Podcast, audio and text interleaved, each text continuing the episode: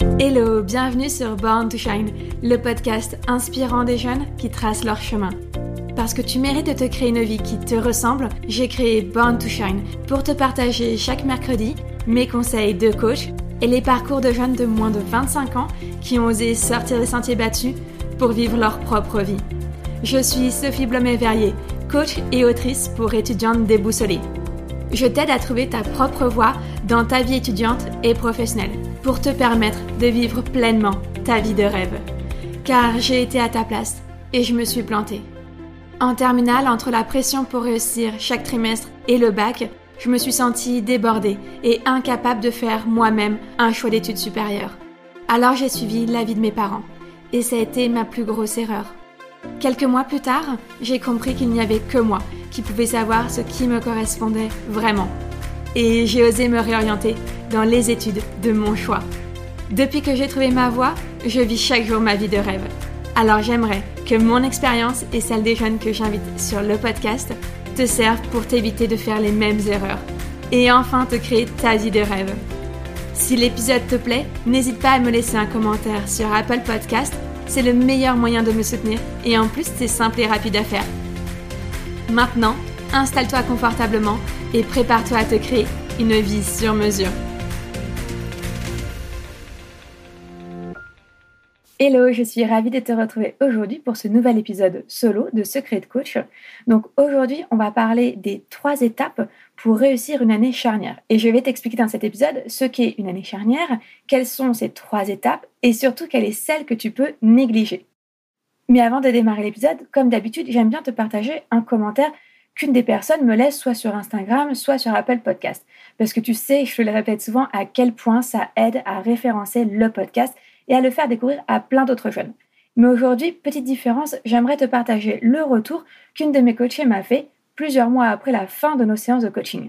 Alors juste pour te donner un petit peu de contexte, tu sais que j'ai deux programmes de coaching, un qui aide les étudiantes à trouver leur voie dans leurs études et un qui aide les jeunes diplômés à trouver leur voie dans le monde du travail. Il se trouve que cette coachée-là, elle avait déjà fini ses études, elle était déjà diplômée. Néanmoins, à la fin de ses études, elle s'est rendue compte que le métier auquel elle s'était préparée ne lui convenait pas du tout et ne l'épanouissait pas. Elle souhaitait donc trouver dans quel métier elle pouvait se réorienter sans reprendre ses études. Et c'est justement ce à quoi je l'ai aidée on a défini ensemble un nouveau projet professionnel pour lequel elle pouvait postuler directement, en se servant justement des compétences qu'elle avait acquises lors de ses études et surtout de ses propres capacités, c'est-à-dire sa propre personnalité, ses propres talents personnels. Alors sans plus attendre, voilà ce qu'elle me dit. Coucou Sophie, j'espère que tu vas bien, mais j'ai l'impression que oui, au vu de tes actus Insta, effectivement, on ne peut rien vous cacher. Sache que je vais super bien de mon côté et je voulais partager une victoire avec toi, même si on n'est plus en coaching. Sache que c'est grâce à toi que j'ai réussi tout ça. Alors, je fais court pour te résumer tout ce qu'elle me raconte. Elle a enfin trouvé l'emploi parfait qui lui correspond en prenant en compte tous les critères qu'on avait ensemble établis. L'autre challenge auquel elle faisait face lorsqu'elle était en coaching, c'est qu'au-delà de définir un nouveau projet professionnel, elle faisait face à de l'anxiété sociale. C'est-à-dire que rien que le fait de sortir de chez elle, d'aller voir des gens, de postuler euh, directement, de déposer un CV, de passer des entretiens, c'était déjà très stressant pour elle. Or là, elle me raconte dans le message que non seulement elle est tombée sur une annonce proposant l'emploi de ses rêves, mais en plus elle a osé refaire son CV et une lettre de motivation le jour même tellement elle était motivée. Et elle l'a envoyé illico presto, ce qui est incroyable pour elle. Résultat, deux jours après, on la rappelle, elle obtient un entretien, elle réussit super bien son entretien. Suite à ça, l'entreprise se décide très rapidement et l'embauche à peine une semaine après. Alors pour revenir à son message, voici ce qu'elle me dit. Tu imagines ma joie, je me sens si bien comme si j'étais à ma place, je me sens légitime et capable et qu'est-ce que ça fait du bien. Je voulais partager tout ça avec toi parce que même si le coaching remonte à quelques mois, effectivement c'était il y a quatre mois, tu as grandement participé à tout ça et je t'en remercie grandement. Merci pour qui tu es et pour ce que tu fais. Tu peux être sûr que si j'ai une problématique, je reviendrai te voir. En attendant, je profite de ce bonheur naissant. Merci Sophie, plein de bonnes choses pour toi. Voilà, je tenais à partager ce retour d'expérience avec toi parce que évidemment, ça me touche toujours autant quand je découvre à quel point, que ce soit le podcast ou les guides que je publie gratuitement, ou bien encore et surtout mes accompagnements, mes coachings, vraiment vos retours d'expérience me font toujours très chaud au cœur. Et je trouve que vous avez toujours des mots extrêmement touchant à mon égard. Donc vraiment, merci, merci infiniment. Et je le répète encore une fois, mais vraiment, non seulement ça me fait hyper plaisir de recevoir vos messages et également de lire vos commentaires sur Apple Podcast, mais surtout, ça aide énormément au référencement de Born to Shine, que ce soit le podcast sur donc Apple Podcast ou bien sur Instagram ou bien en SEO sur Internet. Ça permet donc à plein de jeunes et de parents de me découvrir et donc de trouver des solutions pour se sortir de ce labyrinthe de l'orientation, qu'elle soit étudiante ou professionnelle, dans lequel certains sont embourbés. Donc voilà, encore mille merci. Et puis sur ce, eh bien on passe à l'épisode. Alors aujourd'hui, comme je te le disais, on va parler des trois étapes pour réussir une année charnière. D'abord, je vais commencer par te dire ce qu'est une année charnière, puisque tu m'entendras souvent parler de ce terme-là, année charnière. Et qu'est-ce que c'est? Donc ces trois étapes-là que je vais te définir, c'est 1. Réussir ses trimestres. 2. Réussir son diplôme. Et 3. Réussir sa voie étudiante. On entre dans une année charnière quand on est en dernière année d'études, que ce soit la première ou la terminale, la dernière année de BTS ou de licence, voire la dernière année de master. Pourquoi? Parce qu'en fait, une année charnière, c'est trois étapes qu'il faut réussir. La première, c'est réussir ses trimestres. La deuxième, c'est réussir son diplôme. Et la troisième, c'est réussir à trouver sa voie pour, si on le souhaite, soit poursuivre ses études, soit rentrer dans le monde du travail. Donc il y a trois enjeux à réussir pour finalement sortir de cette année charnière haut la main. Et surtout, si possible, sans stress, sans être épuisé et démoralisé. Et si j'emploie le terme année charnière, c'est parce que finalement, chacune de ces trois étapes représente un enjeu majeur à elle toute seule. Autant sur certaines années scolaires, que ce soit la seconde ou bien la première année de BTS ou la première année de master, on a finalement seulement à réussir ces trimestres pour passer dans l'année suivante. Or, et c'est là la différence avec une année charnière, c'est qu'il y a deux autres enjeux majeurs qui viennent s'ajouter à cette année et qui viennent donc rajouter de la pression, de l'anxiété, du stress. Et parfois, on a du mal du coup à trouver un équilibre, comment consacrer du temps à chacune des trois étapes de manière équitable pour toutes les réussir. Dans la suite de cet épisode, je vais d'ailleurs t'expliquer en quoi chacune de ces étapes est donc un enjeu et surtout laquelle, du coup, pour trouver ton équilibre, tu peux négliger. Car oui, il y en a une que je considère que tu peux négliger. Alors on verra si les parents, après avoir écouté cet épisode, viennent me fustiger, mais en tant que coach, je considère qu'il y a une étape que tu peux négliger, puisque de toute façon, en te consacrant sur les autres, tu vas très certainement réussir celle-ci plus facilement que tu ne le penses. Alors, analysons tout de suite l'enjeu que représente cette première étape de devoir réussir chacun de ces trimestres. Et je dis bien chacun, hein. il ne s'agit pas de réussir juste le premier ou juste le dernier ou juste celui du milieu. Hein. Sinon, c'est pas drôle, bien sûr. Comme on l'a dit tout à l'heure, une année charnière, c'est une année décisive dans ton avenir puisque tu vas effectivement devoir réussir ton diplôme, mais également devoir trouver ta voie pour poursuivre tes études supérieures. C'est pour ça que finalement, réussir chacun de tes trimestres va être hyper important parce que chacun de tes trimestres, les notes et les appréciations que tu auras reçues seront analysées ensuite au travers de ton bulletin pour te voir accéder ou pas à certaines écoles. En fonction de tes notes et en fonction aussi des commentaires que tu recevras, les établissements décideront ou pas de t'accepter. C'est pour ça que c'est vraiment très important que tu réussisses chacun de tes trimestres. Mais attention, je ne te dis pas d'aller chercher l'excellence lors de chacun des trimestres. Non, je t'invite simplement à être constante constante en progression ou bien constante de manière linéaire. Bien évidemment, on va éviter la baisse de notes et la chute de motivation, mais elle est souvent inévitable au deuxième trimestre lorsqu'on ressent une fatigue certaine entre l'hiver et puis la lassitude de certains cours. Pas de souci, c'est pas la peine de se stresser pour rien. C'est pas parce que tu as certaines baisses de notes que ton trimestre sera catastrophique et que tu seras rejeté par une école. Pas du tout. C'est pour ça que je t'invite quand même surtout à être linéaire et à savoir pourquoi tu travailles, tu révises chacune de tes matières et chacun de tes contrôles finalement. Parce que l'enjeu derrière, c'est évidemment du coup réussir ton diplôme, mais ensuite être accepté dans l'école de ton choix. Bien entendu, tu t'en doutes, la conséquence négative si tu échouais à l'un ou à tous de tes trimestres, mais vraiment, je dis bien échouer, hein, euh, et j'aime pas tellement ce terme-là parce que je trouve que tout est un apprentissage et pas forcément un échec. Mais là, j'entends si vraiment tu te viandais à un de tes trimestres, voire au pire à tous.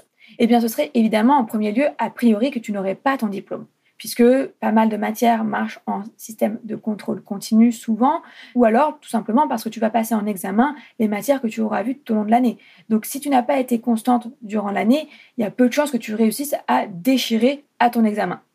Et bien sûr, la conséquence négative par euh, effet de domino. Hein. Donc, euh, si tu ne réussis pas tes trimestres, eh bien évidemment, tu risques de ne pas réussir ton diplôme.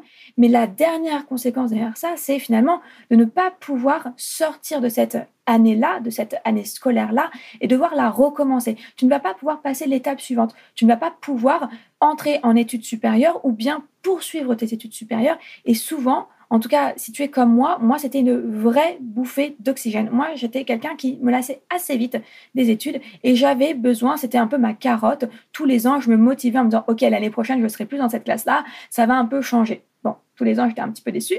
Mais en tout cas, c'est ça la conséquence aussi négative, c'est que finalement, rater l'un ou tous tes trimestres, c'est prendre le risque de rater ton diplôme et donc derrière, de ne pas pouvoir sortir de ce système-là, de devoir redoubler, recommencer, revoir pour l'année suivante les mêmes cours, les mêmes profs, tout pareil, sans sortir la tête de ce système. Et donc pouvoir faire enfin ce que tu as envie de faire. La solution, du coup, tu t'en doutes, c'est d'être assez constante, assez linéaire dans ses révisions, de savoir bien s'organiser, réviser de manière efficace, en organisant son temps, en organisant ses matières, en organisant ses fiches de révision. Pour ça, il y a plein de tutos qui existent sur Internet, sur YouTube notamment. Tu connais peut-être par exemple comme moi Studigram de Mel, qui est une jeune étudiante et youtubeuse qui te propose des vidéos régulièrement sur son organisation de travail Personnellement, j'adore ces vidéos. C'est toujours très ludique, très instructif et très bien fait. Elle va droit à l'essentiel. Ça dure une petite dizaine de minutes parfois, mais c'est vraiment super utile pour pouvoir apprendre à faire une fiche de révision, savoir utiliser des outils de travail comme Notion, par exemple, qui sont vraiment des pépites. Mais il existe également plein d'autres solutions, comme notamment des coachs en réussite scolaire pour t'aider justement à réussir et à t'épanouir dans tes propres études. Notamment par exemple comme Amandine de Sérénétude qui propose un kit en plus gratuit pour les étudiants pour commencer à s'organiser dans leurs études. Du coup, je mettrai le lien dans la description de l'épisode, donc si ça t'intéresse, n'hésite surtout pas à aller le télécharger. Comme tu l'auras compris, si j'ai commencé par l'étape réussir ces trimestres, c'est parce que je pense que c'est peut-être le principal, le plus important, le majeur. Et effectivement, c'est le plus important. Pourquoi? Parce que c'est le seul que tu vas devoir travailler toute l'année. Si je te disais qu'il y en a un que tu peux négliger et tu vas voir, c'est le suivant, celui-ci, en revanche, il n'est absolument pas à négliger. C'est le premier, le principal sur lequel tu dois te concentrer parce que tu vas avoir trois trimestres qui durent de septembre à juin et donc il faut que tu restes constante et motivée le plus longtemps possible sur toute l'année. Réussir tes trimestres, c'est effectivement un travail qui va te demander de la constance et de l'organisation pour le mener à bien jusqu'au bout, jusqu'au mois de juin finalement. Et en faisant ça, tu vas voir que ça va grandement te faciliter la deuxième étape qui est réussir son diplôme. Tu veux réussir tes études et t'épanouir dans ta voie étudiante, mais tu as un problème. Tu te sens complètement perdu. Je dois te le dire. Tant que tu n'as pas pris le temps de décider qui tu veux devenir, c'est impossible. Et je sais à quel point réfléchir à son avenir peut être stressant. C'est pourquoi j'ai créé mon guide gratuit, trois étapes pour trouver ta voie étudiante sereinement, afin que tu n'aies pas à te prendre la tête pour faire cette introspection et que tu puisses commencer à tracer ton propre chemin. Prête à écrire ton avenir? Alors télécharge dès maintenant mon guide gratuit sur borntoshine.fr sur la page Astuces gratuites. Alors, je vais t'expliquer en quoi réussir son diplôme est une étape charnière dans ton année, dans ta dernière année d'études aujourd'hui. Mais tu l'auras peut-être entendu dans mes allusions sur l'étape précédente, c'est aussi celle que je pense que tu peux le plus négliger. Et alors là, vraiment, on va voir si les parents me prennent en grippe ou pas, mais je vais t'expliquer ça juste après. Alors, pourquoi effectivement réussir son diplôme, c'est hyper important? Pas besoin de te faire un dessin, j'imagine que tu t'en doutes largement. Réussir son diplôme, c'est hyper important parce que c'est ainsi que tu vas obtenir ton passeport pour pouvoir poursuivre tes études. Ça va être ton laisser-passer. On te laisse sortir de cette année charnière qui a été épuisante pour t'envoler vers de nouvelles études ou alors vers le monde professionnel. Comme on disait pour l'étape précédente, sans ce passeport, tu vas devoir redoubler, te retaper une année avec les mêmes profs, les mêmes contenus, les mêmes cours, les mêmes examens, tout ça, tout ça, le même stress et tout et tout, bref, l'enfer. Sauf que si je schématise très grosso modo parmi toutes les études existantes qui ont pourtant toutes leurs spécificités et toutes les années, si je pars du bac jusqu'à la bac plus 7, 8, 9, 10, bref, si je schématise mais très grosso modo, il y a trois grandes étapes dans un examen de diplôme. La première, ça va être les écrits. Et pour réussir ces écrits, il suffit en général d'avoir été attentif tout au long de l'année et d'avoir bien potassé ses cours de manière constante et régulière. Ensuite, il y a une deuxième étape dans la réussite de son examen, ça va être tout ce qui va être examen pratique. Là, ça peut être assez varié. Il peut s'agir aussi bien d'un mémoire écrit, d'un mémoire de stage ou d'alternance, ou tout simplement de TP, de travaux pratiques à rendre, que ce soit un exposé ou bien une expérience chimique, médicale, en ingénierie, bref, un projet à monter, à créer de toutes pièces. Et enfin, la dernière facette d'un examen, c'est souvent la partie orale. Il y a presque toujours, à partir du bac et sur toutes les années suivantes ensuite d'examen, une partie qui va se passer à l'oral. Et là, la partie orale peut se passer aussi bien sur une partie pratique qu'une partie théorique. C'est-à-dire, on peut t'interroger à l'oral sur une des matières que tu as vues et revues durant toute l'année, ou bien on peut t'interroger à l'oral pour te demander de soutenir ton TP, de soutenir ton mémoire, ou bien encore de soutenir sur ton expérience en alternance ou en stage. Donc, comme tu le vois au travers de ces trois étapes qui constituent un examen, c'est-à-dire la partie théorique, la partie pratique et la partie orale, elles reposent toutes sur des choses que tu auras donc déjà vues. Et c'est là du coup que cela va faciliter ton travail de révision, puisqu'en ayant déjà expérimenté ces étapes-là, tu te sentiras plus facilement à l'aise pour en parler, et donc tu n'auras pas besoin de fournir un travail supplémentaire particulier pour réussir. Sauf si effectivement l'oral n'est pas ton point fort. Dans ce cas-là, les solutions qui s'offrent à toi, ça peut être de faire du théâtre, tout simplement, pour apprendre à prendre la parole en public, ou alors de te faire accompagner par une coach en oralité, ou tout simplement aussi une orthophoniste parfois. Ça peut énormément résoudre certains blocages. Bien entendu, si tu souhaites te faire accompagner pour te préparer à ton diplôme, il existe également des entreprises, des coachs, des professeurs et même des associations qui proposent du soutien scolaire pour te permettre de réviser et te préparer spécifiquement examens. Sachant cela, voyons à partir de quand tu dois commencer à te consacrer à la réussite de ton diplôme et donc aux révisions de ton examen. Eh bien, grosso modo, quelles que soient les études dans lesquelles tu es actuellement engagé, quel que soit ton niveau d'études, que tu sois au lycée ou bien en études supérieures à Bac plus 14, je dirais que grosso modo, c'est toujours trois mois. Parce que ce n'est pas la peine de commencer à réviser trop tôt, tout simplement pour la bonne raison que ton cerveau ne peut pas emmagasiner un nombre d'informations trop important. Donc de toute façon, si tu commences à t'y mettre trop tôt, tu risques de commencer à oublier trop vite. Et arrivé à l'examen, tu te souviendras plutôt des dernières choses que tu as révisées que des premières choses. Et c'est pour ça finalement que je te le disais tout à l'heure, s'il y a bien une étape qui, à mon avis, tu peux négliger, c'est bien celle-ci. Et tu vas me dire que peut-être que je suis complètement folle. Mais je crois sincèrement que si tu te concentres plutôt sur la réussite de chacun de tes trimestres, tu vas donc devoir à chaque fin de cours réaliser une fiche de révision pour ce cours-là. Et donc cela va te mettre déjà dans le bain de la préparation à ton examen, puisqu'il va falloir synthétiser le cours en ne retenant seulement que les informations qui te permettront de réussir ton examen le jour J. En faisant cet exercice tout d'abord de synthétisation, et ensuite de recopiage, eh bien ton cerveau va travailler doublement. D'abord parce qu'il devra analyser l'information qu'il aura lue pour pouvoir la synthétiser. Et ensuite parce qu'il aura intégré l'information au travers d'au moins deux sens. Tout d'abord la vue et ensuite le toucher, notamment en écrivant.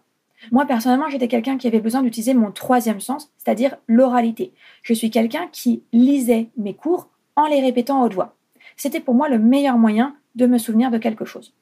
Donc, en ayant préparé en amont tes fiches de révision, quand tu vas les ressortir pour te préparer à l'examen, en fait, ton cerveau va retrouver les mécanismes qu'il avait dû utiliser au moment de créer cette fiche de révision, c'est-à-dire l'analyse et l'intégration. Et ainsi, tu vas mémoriser encore plus facilement et pouvoir te préparer encore plus facilement et rapidement à ton examen. Donc c'est pour ça que je te dis que s'il y a bien une étape de cette année charnière que tu peux négliger, c'est celle de la réussite et de la préparation de ton diplôme. Parce que finalement, en réussissant et en préparant tes trimestres, eh bien c'est ainsi que tu vas déjà te préparer à réussir ton diplôme. Et cela va ainsi te permettre de te libérer du temps pour t'atteler à cette troisième étape de cette année charnière qu'il faut réussir, c'est-à-dire trouver ta voie étudiante. Et c'est malheureusement celle qui est le plus souvent négligée, car beaucoup trop d'élèves se concentrent sur la réussite de leur trimestre et puis de leur examen, tellement obnubilés et tellement stressés par ces étapes-là, qu'ils en oublient aussi de se concentrer sur leur orientation et finalement se retrouvent à faire des salons étudiants à la dernière minute, à se poser des questions à la dernière minute, ce qui fait qu'ils remplissent également leur dossier d'inscription et Parcoursup à la dernière minute. Et malheureusement, dans ces cas-là, eh on se retrouve avec des demi-informations, des demi-intentions, et donc à faire un choix par défaut ou par hasard, et à se retrouver dans la mauvaise filière pour continuer ses études supérieures. Alors du coup, tu le comprends très facilement, très rapidement, pourquoi c'est important de prendre le temps de trouver sa voie étudiante, tout simplement pour ne pas se retrouver dans la mauvaise filière et donc perdre une année et devoir se réorienter. Car en se retrouvant dans la mauvaise filière, finalement, plein de doutes et de questions nous assaillent à ce moment-là. En général, on a tendance à perdre confiance en soi parce qu'on se trouve nul, mais on ne l'est pas vraiment. C'est juste que dans cette filière étudiante, certaines capacités, certaines compétences, certains talents sont demandés pour réussir, et ce ne sont juste pas nos talents, pas nos compétences, et donc c'est pour ça qu'on ne peut pas s'appuyer sur des forces que nous n'avons pas. Et donc on est voué à, entre guillemets, l'échec quand on tente de faire de nos faiblesses une force. L'engrenage derrière, finalement, c'est la remise en question, puis la perte de confiance en soi. Et c'est souvent à cette étape-là, finalement, que mes coachés viennent me voir pour être coachés de manière individuelle afin de les aider à trouver leur prochaine voie étudiante de reconversion en réorientation puisqu'elles ont tellement perdu confiance en elles qu'elles ne sont plus capables de se faire confiance, de s'écouter, d'écouter leur intuition et donc d'oser aller dans la filière étudiante pour laquelle elles seraient faites et ensuite de postuler aux établissements qui les fait rêver.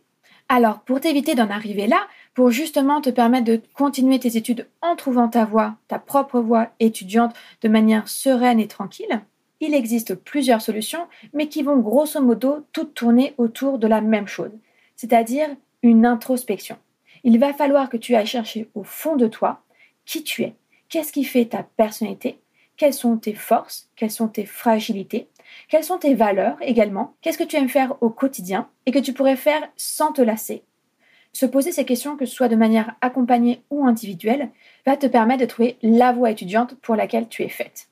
Alors, comme je te le disais, tu peux te poser ces questions de façon individuelle, c'est-à-dire seule, ou bien de façon accompagnée. Alors, personnellement, c'est ce que j'ai fait. Quand j'avais entre 17 et 19 ans, j'étais seule pour me poser ces questions et trouver ma voie étudiante. J'ai eu beau faire tous les tests de personnalité et écumer tous les salons de l'orientation possibles, finalement, ça m'a quand même pas empêché de me tromper la première année. Pourquoi? Parce que finalement, j'ai eu trop peur d'écouter ma propre intuition et j'ai suivi finalement les conseils de mes parents. Ensuite, j'avais un petit peu mûri et grâce à différentes lectures, j'ai osé m'affirmer et croire en mon intuition, ce qui m'a permis en fait de m'écouter et donc de trouver ma propre voie étudiante. Alors c'est pour ça que je te recommanderais de te faire accompagner, non pas simplement parce que je suis coach et que donc de manière toute transparente, je te le dis, c'est la façon dont je gagne ma vie, mais simplement parce que tu vas ainsi, en te faisant accompagner, gagner du temps et de l'énergie. Cela va t'éviter de perdre confiance en toi, comme on l'a vu pour le cas de pas mal de mes coachés, mais également de perdre du temps, simplement que ce soit dans tes recherches ou parce que tu n'auras simplement, comme moi, pas pris la bonne voie lors de ta première orientation et que tu devras donc te réorienter. Et si tu souhaites donc te faire accompagner, il existe plusieurs personnes. Bien sûr, je pourrais te conseiller une coach que je connais bien, qui est plutôt douée visiblement pour t'accompagner. Oui, je parle de moi, la troisième personne du singulier. Mais il n'y a pas que moi. Il y a plein d'autres coachs en orientation qui font également ça. Et tu peux également aller voir des conseillers ou des conseillères d'orientation ou bien des psychothérapeutes, mais spécialisés dans l'éducation, dans l'accompagnement à l'orientation. Chacune de ces trois types de personnes ont bien sûr leur propre méthode et leur spécificité. Elles vont donc chacune t'accompagner de façon totalement différente.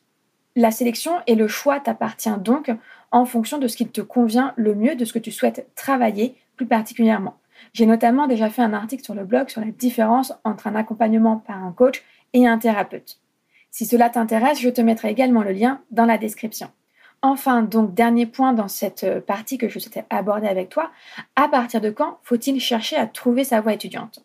Car c'est une question qui revient régulièrement auprès des étudiantes qui viennent me parler sur Instagram en DM. À partir de quand est-ce que je dois commencer à faire mes recherches? Eh bien, je te dirais le plus tôt possible.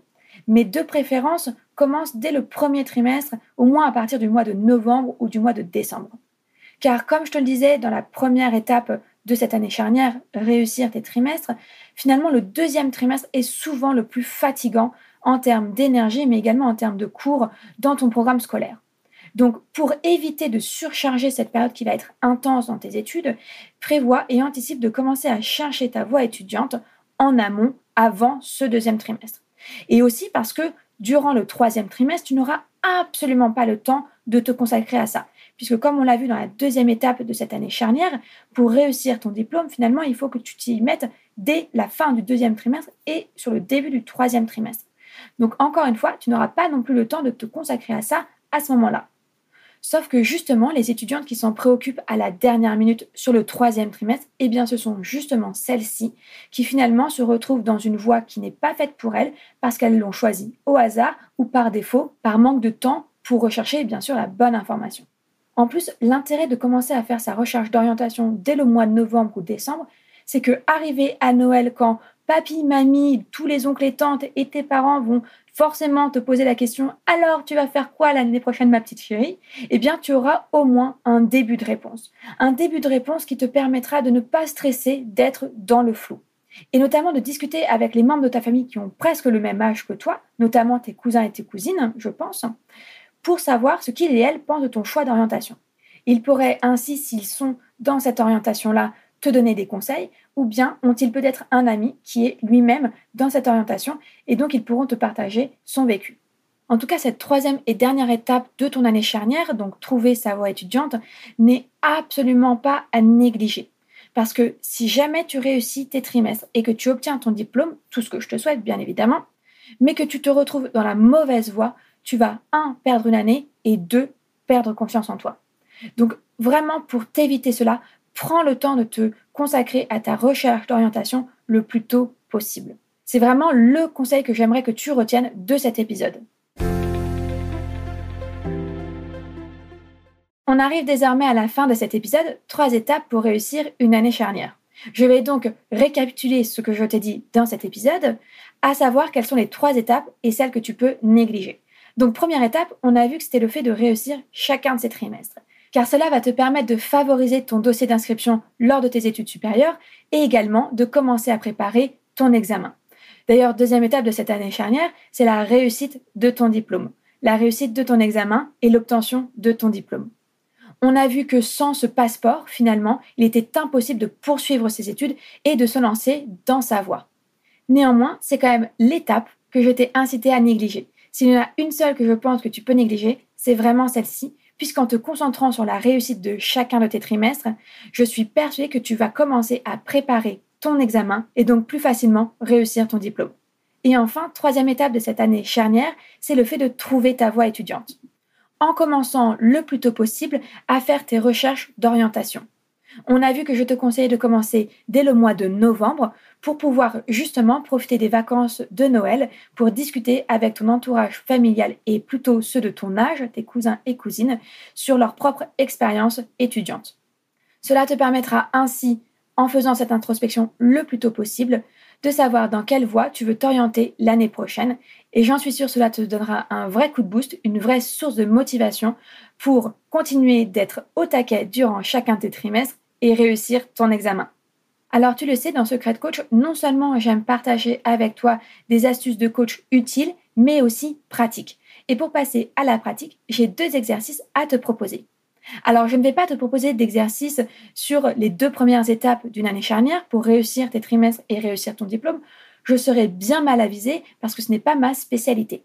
En revanche, vu que je suis coach en orientation et que j'aide les étudiantes à trouver leur propre voie, que ce soit dans leurs études ou bien dans le monde professionnel, je t'ai préparé deux exercices pour t'aider justement à trouver ta propre voie étudiante.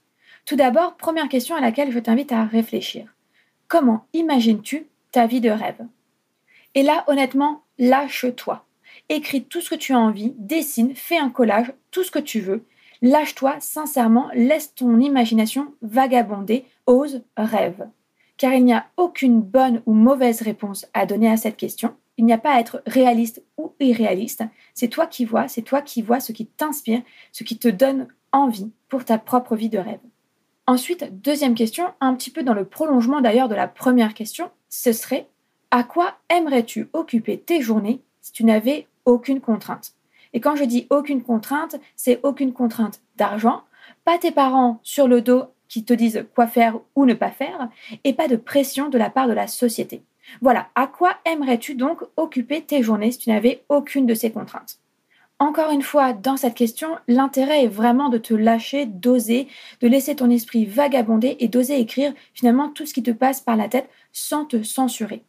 Car l'important au travers de ces deux réflexions, c'est que dans la deuxième, tu vas pouvoir voir émerger finalement une activité qui pourrait presque représenter une passion, mais en tout cas l'important c'est vraiment que tu retiennes ça. C'est que le plus beau des métiers, c'est vraiment celui qu'on aurait envie de faire même si on n'était pas rémunéré.